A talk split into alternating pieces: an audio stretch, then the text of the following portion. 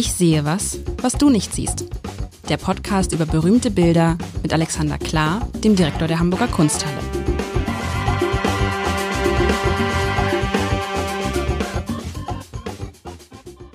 Herzlich willkommen. Mein Name ist Lars Heider und Alexander Klar hat mir zum Jahresende, hat uns allen zum Jahresende ein optimistisches Bild mitgebracht. Zumindest ist es das, was er für optimistisch hält. Es ist, äh, ach, es, es erinnert mich an irgendein Bild, das wir schon mal hatten. Es ist eines dieser, äh, dieser Engelbilder, so täuscht das. Also ich versuche es zu beschreiben. Es ist ein Bild in einem Bild. Also der Rahmen ist Bestandteil des Bildes. Er ist mit bemalt, äh, ist so schwarz abgegrenzt. In der Mitte ist dann so das eigene Bild, das Bild im Bild sozusagen. Und man sieht relativ viel. Ich muss eine Brille aufsetzen, weil das so kleinteilig ist. Es ist erstmal ein Bild in sehr schönen, hellen, fröhlichen Farben. Viel gelb, viel hellblau, viel grün. Ich beschreibe vielleicht erstmal den Rahmen. Was sieht man im Rahmen? Im Rahmen oben links sieht man einen Engel, einen nackten Engel, der aus einer Blume kommt. Darunter ist ein nacktes, weiß ich nicht, Kind vielleicht, aber kein Engel. Man sieht die Flügel nicht. Und da, darunter ist wiederum ein, ein Kind, das eine, die Kinder sitzen alle in diesen Pflanzen, ein so ein eingesperrtes Kind, das greift nach einem anderen Kind, das tritt irgendetwas, äh, also letztendlich bilden diese Kinder so eine Art Kette, wenn sie sich auch nicht immer berühren, einmal drum herum und wachsen aus so Blumen. Und in der Mitte, das richtige Bild, da sieht man ein kleines Kind ganz in der Mitte, das allerjüngste Kind, ein nacktes Kind ganz in der Mitte liegen, rechts und links offensichtlich ein Mädchen und ein Junge haben so diese Anmutung Mutter und Papa. In der Mitte eine nackte Frau, die aus dem, aus dem Himmel hervorhebt, wie eine, wie eine Göttin, ähm, mit einem Schleier und drumherum ein paar fliegende Engel und viel hellblauer Himmel und ja, hm, ja, ein Bild, wo man ganz viel, ich sehe was, was du nicht sich spielen kann. Am krassesten finde ich diese beiden Kinder, weißt du, die unten in so eingesperrt sind, wie in so einer, wie in so einem Käfig und nur die Hand so rausstrecken, als würden sie von den anderen Kindern gerettet werden wollen. Und äh, ich bin gespannt. Das ist ein, ein sehr vielschichtiges Bild. Man würde sagen, bei der Zeitung würde man sagen, uh, kein Bild, was gut ist, weil viel zu kleinteilig. Aber ich würde sagen, äh, wenn äh, die ZeitungsleserInnen das jetzt in der Hand halten, ist es eine fantastischer Vollseiter im Hamburger Abendblatt. Fantastisch. Das ist genau. und farbenfroher kannst du gar nicht Nein. das Jahrende feiern und aufs nächste gehen. Und tatsächlich dachte ich, also ich habe ich optimistisch gesagt, ich wollte zumindest ähm, etwas anbringen, was angesichts mal, des abgelaufenen Jahres äh, einen ins äh, neue Jahr hinüberbringt. Das gehört ja, glaube ich, zum Ritual, dass man optimistisch ins nächste Jahr guckt. Wir Menschheit wären, glaube ich, nicht überlebensfähig, wenn wir nicht tatsächlich optimistisch, egal was passiert, ins nächste Jahr gucken würden. Ich vermute, selbst im tiefsten, meine Großeltern, Kriegsgeneration, haben auch immer gesagt, ja, man hofft immer am Ende des Jahres, dass das nächste Jahr besser wird. Wo ich denke, also ob 1944 äh, im, äh, an Silvester da viel Anlass dafür war, weiß ich jetzt nicht, aber die Menschheit hat auch das überlebt. Ja, das Bild ähm, habe ich nicht ganz äh, ohne Hintersinn Du hast das sehr schön beschrieben. Du hast aber, ob bewusst oder unbewusst, nur den Rahmen beschrieben. Das Innere hast du. Nein, ich habe das Innere beschrieben. Hast du das nicht? Aber gehört? sehr summarisch. Äh, also, Na, also dann beschreibe ich das Innere nochmal. Also das Innere ist von, ja das von Wichtigste. Her. Von der Mitte her. Da liegt ein kleines, winziges Kind, offensichtlich ein Baby, vielleicht gerade geboren. Und rechts und links davon sind, da habe ich gesagt, so Mama und Papa mäßig. Sie sind auf jeden Fall, äh, rechts und links sind da welche, die zu diesem Kind hingreifen. Und in der Mitte steht eine große, nackte Schönheit, eine wunderschöne Frau mit einem Schleier, die aus dem Himmel her, also die wie so eine Gottheit, äh, Gottheit ist es ja nicht, aber irgendwie so, ich weiß nicht, was es ist, und äh, aus äh, darüber sind so in einer in einer Blume, in einer Blüte sitzen wieder andere Kinder und Engel und äh, wenn ich es nicht besser wüsste, würde ich sagen, auch das könnte sozusagen eine eine eine Art ähm, Umsetzung der Geburt Jesu Christi sein. So. Oh, interessant. Wenn ich es nicht, wenn ich es nicht anders wüsste. Also, das Bild ist Der Morgen, die erste Fassung von Philipp Otto Runge aus dem Jahr 1808. Aber das ist der Morgen schlechthin. Das ist, ich habe nachgeguckt, wir haben schon zweimal Philipp Otto Runge gemacht in unserem langen Podcast. Wir hatten die Hülsenbeckschen Kinder und letztes Jahr, just vor einem Jahr, hatten wir die Flucht nach Ägypten, falls du dich erinnerst. Ich erinnere mich. Auch das mit diesem, mit diesem, mit diesem Löwen oder Tiger, der da oben war, ne? Ist es, war es dieses Bild? Da saßen, ähm, war da ein Löwen, Tiger? Das da war irgendwie so ein, da war so ein Tier. Ja, egal. Es saßen, sie saßen, äh, die, das äh, heilige Paar und ihr Sohn saßen in einer Landschaft.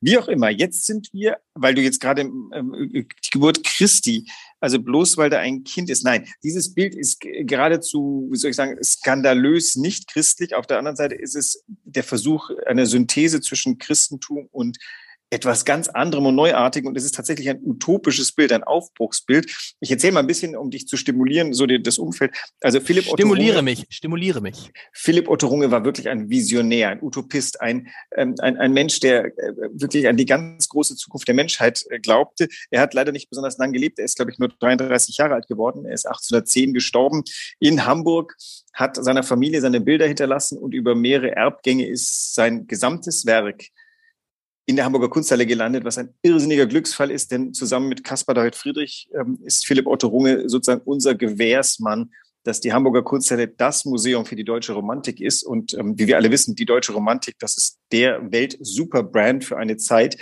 die verträumt, optimistisch, idealistisch interessiert, eigentlich nur an das Beste im Menschen glaubt. Und wenn man jetzt ganz Böses, was ich eigentlich nicht sein wollte, endet es dann im Ersten Weltkrieg. Das ist jetzt eine sehr lange Linie, die ich mache, die wollen wir heute gar nicht mehr überstrapazieren.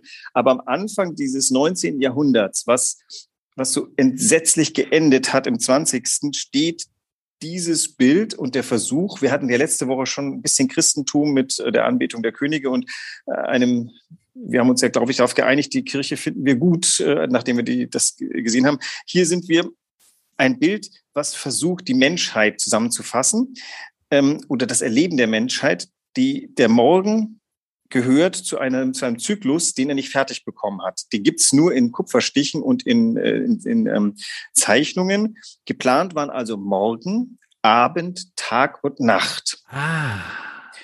Was jetzt nicht vollkommen logisch ist, weil ich hätte jetzt morgen, gesagt, morgen, Abend. Vormittag, Mittag, Nachmittag und Abend, aber nein, es ist Morgen, Abend, Tag und Nacht. Also eigentlich so eine Art Überkreuz. Ja.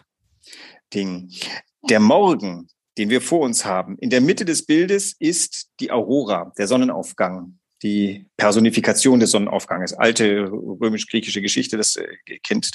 Über der Aurora, die so ein kleines Feuer hält. Das Feuer gebiert eine Lilie.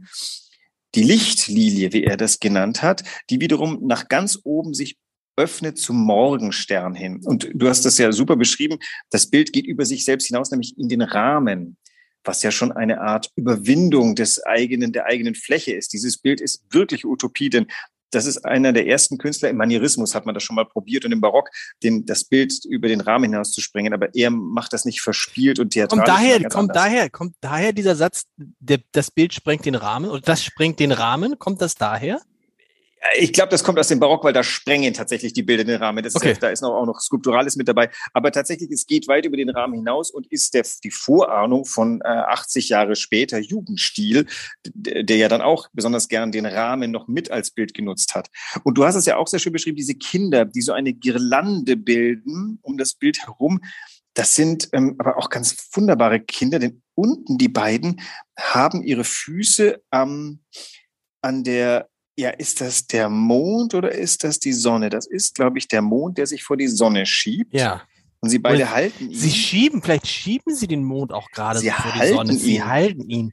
Sie halten ihn womöglich. Sie blicken zurück jeweils und haben aber ihre Hände nach vorne zu den Kindern, die in dieser Zwiebelwurzel gefangen sind aus der Zwiebelwurzel rechts und links jeweils wächst die mhm. Zwiebel hervor, die wiederum ähm, Kinder in dem Blütenkelch sitzen hat. Diese Kinder, wie die Biene, die gerade abhaut aus der aus der aus der Blüte, die sie gerade ähm, äh, äh, ja ihres ähm, Puders ent, ent, äh, man, entlockt hat, wächst wiederum eine Blume und ganz oben sitzen diese beiden ähm, engelartigen, geflügelten Kinder, die ganz sonderbar ihre, ihre Körper so umfassen, wie so ein bisschen eine Schamgeste.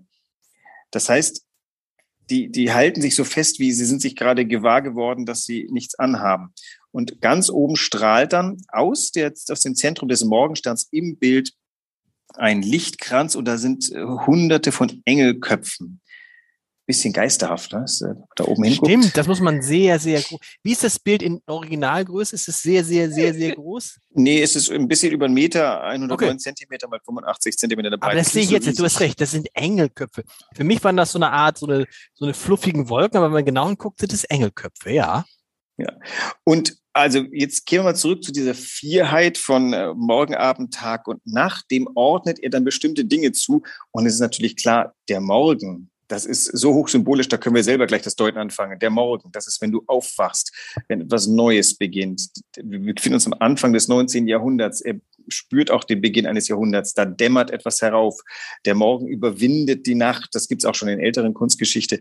Also dieses Bild ist von einer eigentlich grenzenlosen Hoffnungsfreude, auch farblich. Und gleichzeitig ist so eine ganz tiefe Melancholie da drin. Denn diese Kinder, das ist alles so ein schweigender Tanz. Aber ist Bild, der Morgen nicht auch sinnbildlich? Es gibt dieses Bild irgendwie, äh, was ist das für ein Wesen? Morgens krabbelt's auf allen Vieren, mittags äh, geht es auf zwei Beinen und am Abend sind es drei Beine, so sinngemäß jetzt. Ja, genau. So, und dann weißt du, das ist halt der Mensch. Ähm, aber ist das nicht Sinnbild auch hier sozusagen der Morgen als Beginn des Lebens, als Anfang des Lebens? Dann fragt man sich, wieso kommt dann der Abend und dann der Tag? Das passt dann irgendwie nicht. Und die Nacht ja, können wir gleich nochmal drauf kommen. Also, ja. ähm, denn, denn die Nacht, das ist der Schlaf, der Traum, der Tag, das ist die weiteste Entfernung vom, vom Metaphysischen. Der Tag ist, ist ähm, wo der Mensch ganz er selber ist, aber ganz weit weg von Gott. Also Morgen und Abend einander gegenüberzustellen, macht doch Sinn, ebenso wie Tag und Nacht einander zu überstellen. Ich glaube, die Einteilung in Vormittag, Mittag, Nachmittag, Abend, äh, Nacht ist nicht halb so glamourös wie eben diese Überkreuzvorstellung. Die anderen Bilder sind ja, ähm, äh, sind ja nicht als Gemälde überliefert, sondern nur als Kupferstiche und haben eben auch ganz viel starke Symbolik dabei. Die Zahl vier finde ich sehr interessant. Die finde ich so interessant, dass ich nächstes Jahr eine kleine Ausstellung dazu machen werde im Herbst. Denn über die vier, Zahl vier? Über die Zahl vier. Wo kommt denn die äh, vier? Also vier wegen dieser vier Dinger. Okay, was Naja, wenn du jetzt mal anfängst, darüber nachzudenken, wo die vier überall drin ist. Ne? Du hast vier Tageszeiten, du hast die vier Jahreszeiten. vier gewinnt habe ich nicht gedacht. Ähm, du hast die vier Elemente, ne? Feuer, Wasser, Erde, Luft. Du hast die vier Temperamente, Phlegmatiker, Sanguiniker, Choleriker, Melancholiker. Ähm, du hast die vier Evangelisten, okay, ist ein bisschen christlich. Also vier ist eine, äh, das äh, ist fassbar, ist äh, rhythmisch, das ist der gerade Rhythmus. Ne? Die, die, die Dreiheit ist ungerade, die ist mysteriöser. An der Vier ist viel dran und der Runge hat eben in dieser Vierer Ebenmäßigkeit sozusagen den, den Weltkern gemalt. Und dieses Bild lässt eigentlich wahnsinnig viel verheißen. Ne? Man, man ist ein bisschen traurig, dass die anderen drei Bilder nicht, äh, die wären ein ganz großer Wurf geworden und hätten an der Wand der Hamburger Kunsthalle wahrscheinlich eine Kapelle begründen können. Hat es hat aber, es hat aber was, tatsächlich was, was Heiliges, dieses Bild, oder? Also, es ist ja dieses, wir haben also was Heiliges und dann ist man schnell an der Grenze auch zum Kitschigen, immer wenn Engel im Spiel sind? Oder empfinde ich das nur so, weil ich äh, ein Banause bin? Nein, wir hatten ja auch mal, die, die, du hattest die Aufgabe mit Kitsch gestellt und ich habe ganz kurz gezögert, ob ich das hier als das Gegenteil von Kitsch, als Beweis, dass man Engel bringen kann, auch ohne Kitsch. Also ich glaube, für, für Kitsch ist dieses Bild zu widersprüchlich und äh, tatsächlich, das ist ja nicht eitel Sonnenschein hier, sondern all diese Kinder und Engel sind ganz ernst bei der Sache. Keiner lächelt, keiner grinst, keiner ist süßlich erfreut. Sogar dieses Kind hier unten, das da liegt, das ist ja ähm, das ist der Säugling, ne, der da hilflos nach oben guckt. Das ist doch total faszinierend. Der ähm, liegt da und könnte auch gleich sterben. Der könnte auch ausgesetzt sein, so wie er da liegt. Nee, aber das ist immer so, man muss sich ja keine Sorgen machen, weil die liebe Aurora da ist. Und die hat ja sowas Beschützendes und so dieses, diese Verheißung, alles wird gut. Ja, wobei die ist ja mit ihm nicht verbunden. Die liebe Aurora ist da und der Tag beginnt und das Kind verhungert, könnte ich jetzt böse sagen. Der ich, ich bin von uns beiden immer der Böse, stelle ich fest. Ich hätte eher gesagt, die beiden Kinder, die sich diesem Säugling zuwenden, aber auch die tun das mit so einem ganz ernsten Gesichtsausdruck, der irgendwie ahnen lässt, also Essen bringen die ihm nicht. Vielleicht singen die ihm was vor und merken gar nicht, dass er drüber verhungert. Und Aber ist es so? Ich finde es eher so, guck mal, da ist ein Neuer in unserer Gruppe. Hallo. Ich meine, äh, wenn du jetzt um Thema Essen, wer, wer bringt denn denen da jetzt irgendjemand was essen? Ich meine, was passiert mit den armen Leuten, die da eingesperrt sind und diesen äh, Frühlingszwiebelwurzeln? übrigens, dahinter sind ja noch so zwei Kinder, die so, was machen die denn? Bekämpfen die sich da? Die haben irgendwas in der Hand, schmeißen sich was hin und her. Was ja, ne, das? das? sieht aus wie so Blumenkinder. Die, die genau. Das scheint ein Tanz zu sein, denn die gucken sich wiederum an. Also die beiden äh, Kinder um den Säugling blicken auf den Säugling in so einer verträumten Art und Weise und, und wenden sich ihm zu. Die beiden darüber tanzen und die Aurora blickt nach oben so ein bisschen verklärt. Also die interessiert sich jetzt nicht für den Säugling, hätte ich mal gesagt. Ist das nicht nur so eine Art, ist es wie so ein Naturkindergarten, stelle ich mir gerade vor. Weißt du, die Eltern haben die Kinder alle abgegeben und nun spielen die da unter freiem Himmel, wie man es halt so macht im, im 19. Jahrhundert. Nicht nur im 19. Jahrhundert. Und genau hier sind wir. Also das ist, wir sind jetzt ganz weit weg von irgendwelcher Form von Christentum. Das ist quasi mit diesem Bild schon überwunden oder, oder möchte es überwinden. Das ist so eine Art Naturmystik. Das ist hier äh, Waldorf meets Esoteriker. Aber gleichzeitig ist es viel zu ernst dafür ein eigenes Gedankengebäude. Also es ist jetzt nicht irgendwie was, ähm, ähm, es ist was Utopisches. Es ist die, die ruhige Harmonie der Welt, wie wir sie uns erhoffen. Und jetzt, worauf ich am Anfang vielleicht nicht genügend angespielt habe, das ist doch das, was wir uns am Ende eines Jahres und am Anfang eines neuen Jahres erhoffen. Dieses Jahr möchten wir diese Weltharmonie hinbekommen, die wir uns alle, nachdem ich, ich empfinde es nicht, ich empfinde es nicht ich empfinde es nicht als harmonisch. Ich finde es auch so ein bisschen, es macht, also es regt mich so ein bisschen also auf. Es, es ist nicht was, was mich beruhigt. Es ist eher etwas, was, ja. weil es so, so kleinteilig, so unruhig, so, ah, es ist nicht, es hat für mich nichts Harmonisches, ganz ehrlich. Also, es wäre was für mich, wäre? ja, es wäre ja. harmonischer, wenn zum Beispiel der Rahmen einfach ein Rahmen wäre, wenn man sich fokussieren könnte auf das, was in der Mitte passiert. Man ist so abgelenkt und es ist ja auch ein bisschen, darf ich das sagen, es ist ja auch ein bisschen irre, oder? Wenn jetzt eines meiner Kinder ankommen würde oder jemand ankommen würde und würde mir sowas jetzt malen, also heute würde er noch mal sagen, lass uns mal, lass uns mal sprechen. Ja, fantastisch. Aber dann äh, möglicherweise ist das das äh, Genie, was hier gerade im ähm, Philipp Otto Runge äh, verglüht schon, denn äh, keine zwei Jahre später, keine drei Jahre später ist er tot, keine zwei Jahre. Ähm, unruhig, also ich finde, ich sehe auf einem Bild, was aussieht, als ob da irgendwie Slow Motion, die, alles bewegt sich ganz gemessen und langsam.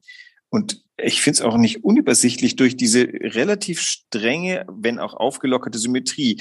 Unten den Mond, der sich vor die Sonne schiebt, oben den Abendstern, dessen, der, der diese Strahlen, wo die herkommt, in den Himmel schickt. Rechts und links dieser ruhige Rahmen. Es ist genau so asymmetrisch, dass es eben nicht kitschig oder ebenmäßig ist, aber es ist doch gleichzeitig hat es ein, ein ganz ähm, eine innere ähm, Folgerichtigkeit. Interessant, wie, wie dasselbe Bild auf unterschiedliche Menschen unterschiedlich wirkt. Ganz, aber ganz anders, weil, aber das hat vielleicht auch was mit der Zeit zu tun, dass man natürlich durch die durch die großen Bilder, die es im Moment gibt und die bei uns so eine Rolle spielen, weißt du, dass man nur noch auf große Reize anspringt, dass man diese kleinen Reize in einem großen Bild, die wirken auf mich nicht mehr so, weißt du, die wirken auf mich nicht beruhigend, mhm. sondern die wirken auf mich eher unruhig. So.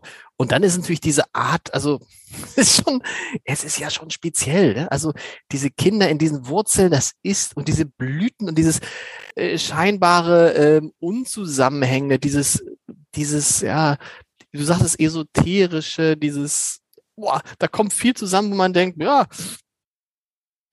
ja, aber positiv, nee, es hat, ihr verkündet es mir jetzt Gutes oder verkündet es mir jetzt Unheil?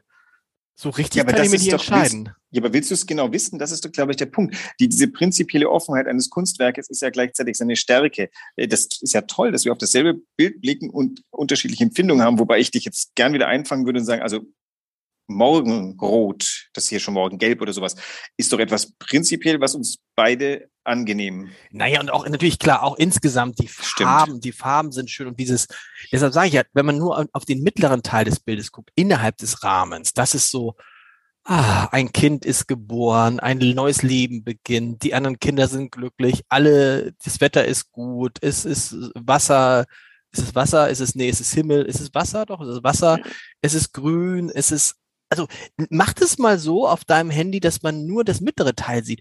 Dann ist es, oder das mittlere Teil und unten die beiden Kinder, die den, die den Mond schieben. Ein ganz anderes Bild. Ich hätte es so gemacht. Mhm. Ich hätte es so gemacht, als Philipp. Was hättest du weggelassen? Du hättest die obere. Rechts und rechts und links. Ich hätte, glaube ich, rechts und links zumindest äh, die Rahmenteile weggelassen und oben vielleicht auch. Ja, oben vielleicht auch. Oh, das wäre ein Bild fehlt, gewesen. Da fehlt doch die Hälfte des Geheimnisvollen. Also dieses nee. Bild ist geheimnisvoll, würde ich sagen, oder? Da sind wir uns einig. ja, es ist ja Geheimnis, aber es ist, weißt du, es ist auch so ein bisschen so gewollt geheimnisvoll. Das finde ich dann auch immer schwierig. Weißt du, man. Künstlich ja, geradezu. Es ist, es ist gerade, ja, es ist gerade künstlich geheimnisvoll. Ja, äh, das Interessante ist ja wiederum, äh, wenn wir mal auf die Kunstgeschichte gucken, dann ist das nach der Natur schaffen, nach der Natur zeichnen, mhm. sich nach der Natur richten, in allen, zu allen Zeiten erstmal ein Stimulus gewesen. Selbst die, selbst die zivilisiertesten äh, niederländischen Maler haben erstmal gelernt, nach der Natur zu zeichnen, will heißen, nach dem, was sie vor sich haben. Das muss nicht unbedingt Natur gewesen sein, sondern die, die, die Dinge, wie sie vor sich haben. Im 19. Jahrhundert mit Runge, wir sind jetzt mitten nach der Aufklärung. Wir haben Rousseau hinter uns, äh, dieses etwas abgeschmackte Stichwort zurück zur Natur. Ähm, wir haben den Aufbruch in, in die Innerlichkeit der, der nächsten 30 Jahre. Und dieses Bild spricht aber immer noch zu uns, weil dieser morgendliche, frische Moment, die, ich wollte jetzt fast sagen, die Jungfräulichkeit des Morgens, das kann man gar nicht mehr sagen, weil wir haben die Jungfräulichkeit nicht mehr als Wert. Aber ähm, die, die, die Makellosigkeit. Wir haben die Jungfräulichkeit nicht mehr als Wert. Das ist auch, Kannst du mir dazu mal ein Bild mitbringen? Wir haben die Jungfräulichkeit nicht mehr als Wert. Darüber würde ich gerne mit dir.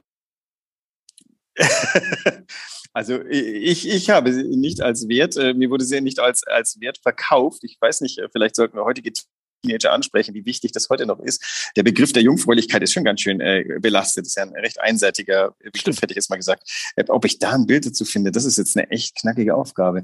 Ähm, ich ich, ich habe ein Wort verwendet, was ich äh, früher ohne, ohne zu überlegen in den Mund genommen hätte und mittlerweile feststelle, das äh, brauche ich vielleicht gar nicht, obwohl sich damit viel verbindet. Also Jungfräulichkeit muss man auch nicht äh, wörtlich nehmen, sondern tatsächlich ähm, dieser, der, dieser Moment, naja, wir haben ja auch in der Christentum die unbefleckten Finger, die sind befleckt und das alles. Wie geht das denn zueinander? Da, müssen, da könnten wir mal Bilder besorgen. Aber wir haben hier so einen ganz puren Moment des Morgens, der ganz viel verspricht. Und ähm, also auch ein Grund, dieses Bild am Ende des Jahres oder am Anfang eines Neues zu wählen, geht ja natürlich wieder um, was, was, was verheißt uns der Morgen? Da ist ähm, das Maximum, was noch ist, ist vielleicht irgendwie so ein Schatten von einem Traum in der Nacht. Aber ansonsten, wenn man diesen ersten kurzen Moment des Hoppla, ich lebe noch überwunden hat und aufsteht, Hast du das nicht? Ich wach morgens ja, auf und habe so eine Sekunde von, oh. Es ist, es ist auch so schön, dass man, es ist so wie ausradiert. Alles andere ausradiert ist, es geht wieder von vorne los. Das genau. finde ich das, das finde ich das schön am Morgen. Es geht wieder von vorne los. Was uns vielleicht überhaupt ermuntern sollte, daran zu glauben, dass alles irgendwie ein bisschen immer wieder von vorne losgeht. Das hilft er mir auch beim Überwinden von irgendwelchen Mistigkeiten, die äh, am Tag vorher noch Mistigkeiten waren. Also ich äh, äh, brüste mich immer damit, dass ich einen sehr guten Reset-Button habe. Ich kann Sachen gut vergessen. was, sagte, vergessen. was, sagt, was sagt meine Mutter immer bis heute? Hat es früher als Kind immer zu mir gesagt, selbst beim großen Streit, denk daran, neuer Tag, neues Glück. Genau. Genau. Wollen wir, das ist doch ein schönes, das ist ein schönes, das ist ein schönes Schlusswort für dieses Jahr, finde ich. Äh, wir wünschen unseren äh, Hörerinnen und Hörern, oder wie du sagen würdest, HörerInnen. Ähm, ich habe das nicht so gesagt. Das habe ich einmal so. Ich sage Hörerinnen und sage, die Männer dürfen sich gerne mit gemeint fühlen. Okay, Hörer, so okay, okay, so bist du. Wir wünschen alles, ähm, alles Gute für 2022 und wir hören uns dann im nächsten Jahr wieder. Ich bin gespannt zum Thema Jungfräulichkeit, was der Kollege klar Hast du jetzt gefordert im jungfräulichen Jahr 2023? Let's go for it. 23, wollen wir nicht erstmal 22 machen? Ach richtig, es ist 22. Der Kollege Klar ist Ich bin immer ein Jahr, ich äh, habe jetzt schon ein Jahr ausradiert, hätte ich noch ein zweites mitradieren können. Ich möchte ein Jahr Corona zurück überhaupt. Ja. Kann man da nicht einfach das kann man machen. Wir fangen auf wir, Null setzen? Wir machen 21. Happy New Year für alle und dann sehen wir uns, hören wir uns im 22 und den Kollegen Klar in 23 wieder. Bis dahin. Tschüss. Tschüss.